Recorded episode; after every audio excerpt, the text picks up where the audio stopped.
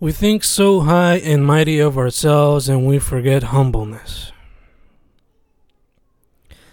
News feeds filled with stories that fill up the cloud, they just need some love.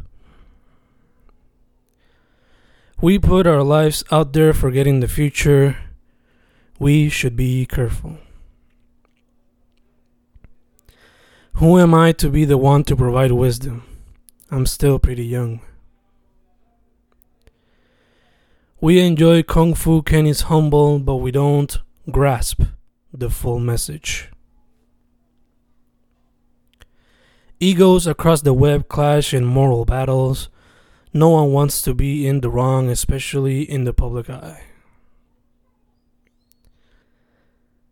I need to sit down and reflect about myself and not let ego take the better of me in order to be a better man.